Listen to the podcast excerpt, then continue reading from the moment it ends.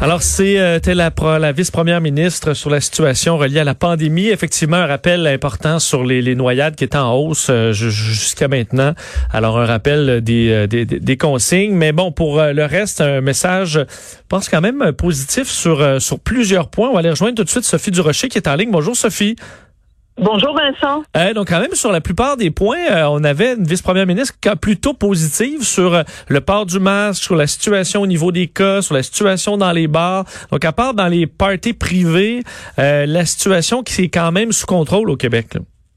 Ben, écoute, moi, le chiffre que je retiens, Vincent, puis je sais pas si c'est le même chiffre que tu retiens toi aussi de cette excellente conférence de presse de l'excellente Geneviève Guilbeault, c'est 2% Oui, 2 Oui, c'est sûr oui, c'est sûr, il y a plus de cas euh, positifs, mais en même temps, on va pas se le cacher, on fait plus de tests. Donc, c'est juste mathématique, mais peu importe le nombre de tests qu'on fait, on reste toujours avec à peu près 2% de la population qu'on teste qui a le virus. Donc, je veux dire, ça veut dire que la proportion de la population en général qui aurait ou qui serait porteuse de ce fameux virus-là reste stable ça, je trouve que c'est quand même une donnée qui est intéressante à avoir. Il faut rappeler, euh, Sophie, qu'en Floride, par exemple, ils, sont, ils ont dépassé les 33% là. Donc, on est à 2% Alors, c'est effectivement un chiffre très intéressant à voir.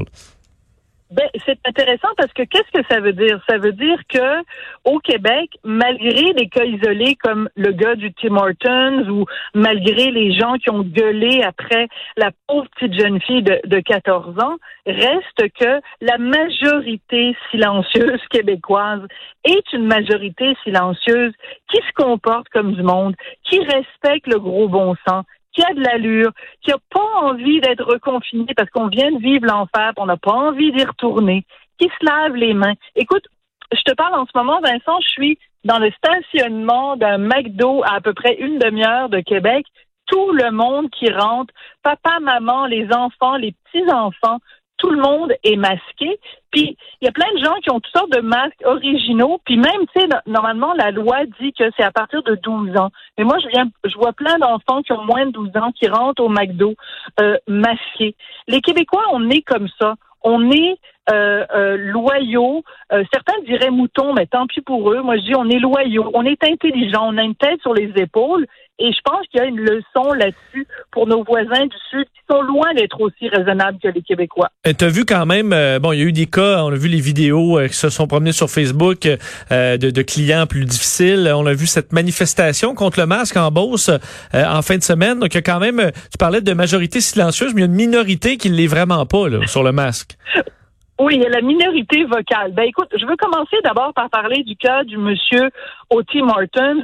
Écoute, quand tu regardes la vidéo, c'est quand même assez particulier parce que donc il y a une dame qui tient son cellulaire et qui filme la scène et qui commente constamment et qui interpelle les policiers en leur disant à plusieurs reprises tout ça pour un masque, tout ça pour un masque. Vous trouvez pas que ça n'a pas d'allure, tout ça pour un masque? Moi, j'aurais envie de dire à cette dame-là et au monsieur qui s'est fait arrêter de façon assez musclée, tout ça pour un beigne? Tu sais, tu t'en vas chercher un beigne ou une soupe euh, poulet et nouilles à Tim Hortons, t'es pas capable de mettre ton masque pendant deux minutes pour aller le chercher puis sortir du commerce. Je veux dire, puis tout ça a l'air beaucoup d'une mise en scène. Ben C'est-à-dire que je veux pas dire que le monsieur a provoqué mais en même temps, tu fais exprès. Tu sais que c'est, tu sais c'est quoi la loi? Tu sais, c'est comme le premier jour où, mettons, on dit sur l'autoroute, t'as pas le droit de rouler à plus de 100 km heure. Puis le gars, avec sa corvette, là, sa grosse corvette, puis sa petite quéquette, puis là, il s'en va sur l'autoroute, puis il fait exprès de rouler à 150. Puis quand il se fait arrêter, il dit, ah, oh, c'était cœurant, puis pourquoi vous m'avez arrêté? Ben, c'est parce que chose, on vient de te le dire que la limite, c'est 100.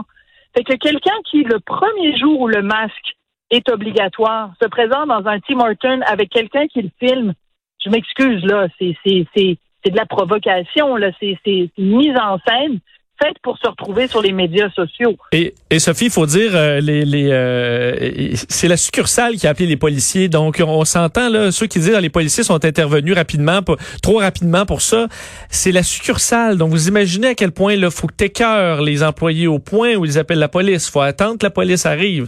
La police qui a, qui a débattu, euh, qui s'est obstinée avec l'homme pendant, on dit au moins quelques minutes, là, puis on le voit une partie dans la vidéo là, où ben on dit, monsieur, sortez s'il vous plaît, portez un masque s'il vous plaît. Alors imagine combien de minutes ça prend avant qu'il y ait une intervention musclée. Je comprends que dans la vidéo, on voit juste ce bout-là, mais c'est c'est pas des policiers qui passaient par là ou qui étaient déjà dans le restaurant. Ils ont été appelés par la succursale. Donc on parle de quelqu'un vraiment qui voulait mettre le trouble. Et la dame qui filme, euh, en allant voir son Facebook, ben tu vois de un, elle euh, partage des trucs là, concernant les puces euh, dans les vaccins. on l'entend également qui insulte, faut dire une cliente de race noire disant c'est à cause de vous qu'on est rendu là. je sais pas quel lien, je sais pas quel lien est fait là par rapport à la couleur de peau et la et la Covid 19 là, mais ça va pas du tout là. Donc effectivement, euh, c'est plus dans l'anecdote ce qui s'est passé hier. On parle pas, c'est vraiment euh, notre collègue Benoît Dutrisac dirait euh, les prix Nobel là, mais heureusement ça semblait vraiment pas être la norme hier et avant hier. Ben, ce qui est plate dans une situation comme celle-là, c'est qu'un événement qui est un épiphénomène, qui est quelque chose d'anecdotique, euh, évidemment, c'est ça qui fait qui fait la nouvelle. Tu sais, c'est la, comme la bonne vieille histoire. Là, tu sais, c'est euh, ça fait la nouvelle quand il y a un mm. avion qui s'écrase, pas quand il y a 850 avions qui se posent convenablement.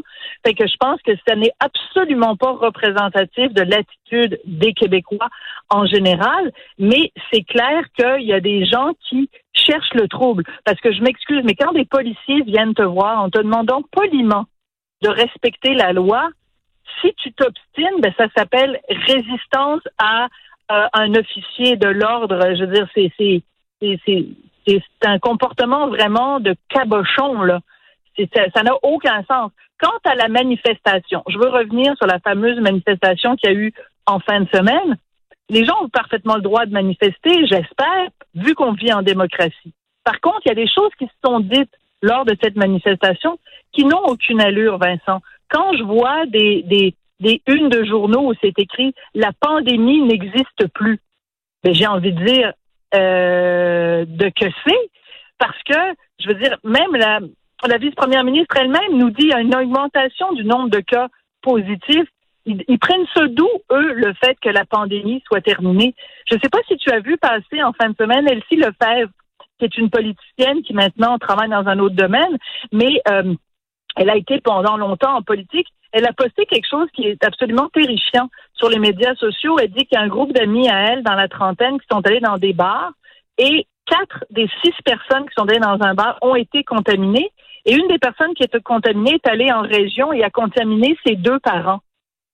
C'est ça qu'on veut? Puis pendant ce temps-là, il y a des gens à Saint-Georges-de-Beauce qui disent la pandémie est terminée. Elle est loin d'être terminée. On passe notre temps à, à tirer la sonnette d'alarme. Fait que manifestez si vous voulez, mais ne propagez pas des faussetés comme ça de dire que la pandémie est terminée. Elle est loin d'être terminée. Euh, la tempête dans le milieu artistique aussi n'est pas terminée. Euh, Sophie, faut revenir sur euh, bon les dénonciations. Il y en a eu d'autres en fin de semaine, mais réaction dans les dernières heures à nouveau dit François Blanchette, chef du bloc québécois, qui se défend, lui dit je suis bon blanc comme neige. Ce n'est pas moi du tout de, traiter les femmes de cette façon et je ne vais pas démissionner de mon poste sur de simples allégations. c'est pas c'est quand même une période particulière pour pour le bloc québécois. Ben, écoute, c'est une période particulière, mais je trouve que le témoignage de Yves François Blanchet euh, est absolument à donner froid dans le dos. Parce que moi, le mot que je retiens du témoignage de Yves François Blanchet, c'est enfer. Il dit ce que je vis en ce moment, c'est un enfer. Et écoute, honnêtement, Vincent, je ne souhaiterais pas ça à mon pire ennemi, de faire face à des allégations anonyme sur un site. Écoute, le site s'appelle Les hyènes en jupon. Tu déjà, ça donne une idée de, euh, de, de, la, de la, du côté vindicatif, radical, agressif de, de, de ce site-là de dénonciation. Et quand euh, Yves-François Blanchet a dit, moi, je, je, je, considère sérieusement la possibilité de poursuivre ces gens-là, ben, je te le dis, Vincent, officiellement, puis tu pourras me le remettre sous le nez euh, quand le temps sera venu, si jamais Yves-François Blanchet lance une campagne de levée de fonds pour poursuivre ce site-là ou d'autres sites qui euh, font de la délation, ben, je suis prête à donner mon cachet d'une semaine comme chroniqueuse à ton émission pour venir en aide à un fonds pour poursuivre ces gens-là parce que je trouve que c'est euh, comme l'inquisition ou le macartisme dans les pires heures, les plus sombres heures de l'humanité. Je trouve ça absolument terrible. Je voulais parler de la réaction euh, aussi de, d'adversaires politiques, dont Mélanie Joly. Ben écoute, Mélanie Joly du Parti libéral, du gouvernement, qui s'en va dire Oh, il faut absolument que M. Blanchet donne plus d'explications sur ce dossier-là. Mélanie Joly, là, j'aimerais lui rappeler que son propre chef, Justin Trudeau, a fait l'objet à deux reprises euh, d'allégations concernant des comportements déplacés qu'il aurait eu. Dans un cas, c'était dans une école où il enseignait euh, au Canada, en Colombie-Britannique. Dans un autre cas, c'est une journaliste avec qui il aurait eu des comportements hmm. inappropriés. C'est un très bon point, là, Sophie. Ben là, ben c'est sûr. Écoute, moi, je trouve que Mélanie Joly, c'est excessivement maladroit. Ce qu'elle fait, c'est de la base politique. Et je pense qu'au contraire, euh, il aurait dû avoir une certaine solidarité parlementaire. Ce n'est pas le moment de donner de la crédibilité à des, des accusations anonymes, parce qu'à ce moment-là, Mélanie Joly est en train d'ouvrir la porte à ce qu'il y ait quelqu'un qui fasse des accusations anonymes contre n'importe quel membre du, euh, du gouvernement. Et l'autre chose que j'aimerais dire à Mélanie Joly, c'est qu'en ce moment même, son gouvernement est aux prises avec un scandale d'éthique avec l'affaire de We Charity et que le gouvernement, pour l'instant, fait pas preuve d'énormément de transparence. Alors, je trouve ça assez ironique qu'elle-même dise il faut que Yves-François Blanchet euh, nous donne plus d'explications sur ce qui s'est passé Madame Jolie, vous n'avez aucun compte à demander à vos adversaires politiques en ce moment. Comme on dit au Québec, gardez-vous une petite gêne. Oui, je crois pas que M. Trudeau ait beaucoup donné d'explications ou réagi euh, aux allégations qui, circulaient même en pleine campagne électorale euh, contre lui, qui sont pas plus ou moins crédibles que quelque chose qui sort sur Facebook. Là. Donc, euh, si on donne l'obligation à M. Blanchet de réagir pour quelque chose publié sur Facebook, ben M. Trudeau, elle devrait avoir le même point de vue sur sur, M. Trudeau t'amène un, un, très bon point. Et d'ailleurs, dans ton éditorial de ce matin, tu revenais sur un cas célèbre au Québec où euh, c'est la justice qui a suivi son cours et où justice a été rendue. Ben absolument, c'est que depuis le début de toute cette histoire-là, on nous dit, certaines personnes affirment constamment, ben c'est tout à fait correct que les gens aillent sur les médias sociaux, que ce soit Safia Nolin qui elle l'a fait à visage découvert, ou que ce soit les gens qui le font de façon anonyme. Les médias sociaux, c'est correct parce que le système de justice ne fonctionne pas. Il n'y a pas de justice pour les victimes hommes ou femmes, d'agressions sexuelles ou de harcèlement sexuel. Et je n'en reviens pas que depuis le début, que personne ne rappelle à quel point on a au Québec, au contraire, une preuve euh, vraiment euh, euh, sous, toute vraiment flagrante que oui, si tu te donnes la peine d'aller à la police, tu peux obtenir justice. Et c'est le cas de Lismar. Écoute, quelle femme courageuse. Elle a fait ça en 2004. En 2004, le, l'opinion publique n'était pas du tout, il n'y avait pas eu de mouvement MeToo, il n'y avait pas eu de mouvement agression non dénoncée. Écoute, Facebook est né cette année-là. Facebook est né en février 2004. Qu'est-ce qu'elle a fait, Nathalie Simard? Elle est allée dans un poste de police et elle a dit, moi, j'ai été agressée sexuellement par excuse-moi, je devais devenir émue parce que je trouve que c'est une histoire qui me touche énormément, par Guy Cloutier. Et Guy Cloutier, il faut se rappeler à quel point, en 2004, cet homme-là faisait la pluie et le beau temps dans le showbiz québécois. C'est un homme omnipuissant. Et elle, courageusement, est allée là et les policiers lui ont dit, ben écoute, on va te donner de l'équipement électronique. Tu vas aller confronter Guy Cloutier, tu vas le piéger. Et c'est ce qu'elle a fait.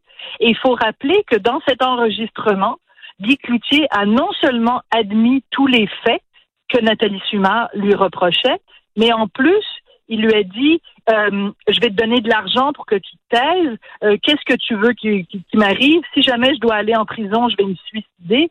Écoute, c'est, terrible, mais il a admis tous les faits. Et quand euh, il y a eu sa comparution, ben c'est là qu'on a appris qu'il y avait une deuxième victime.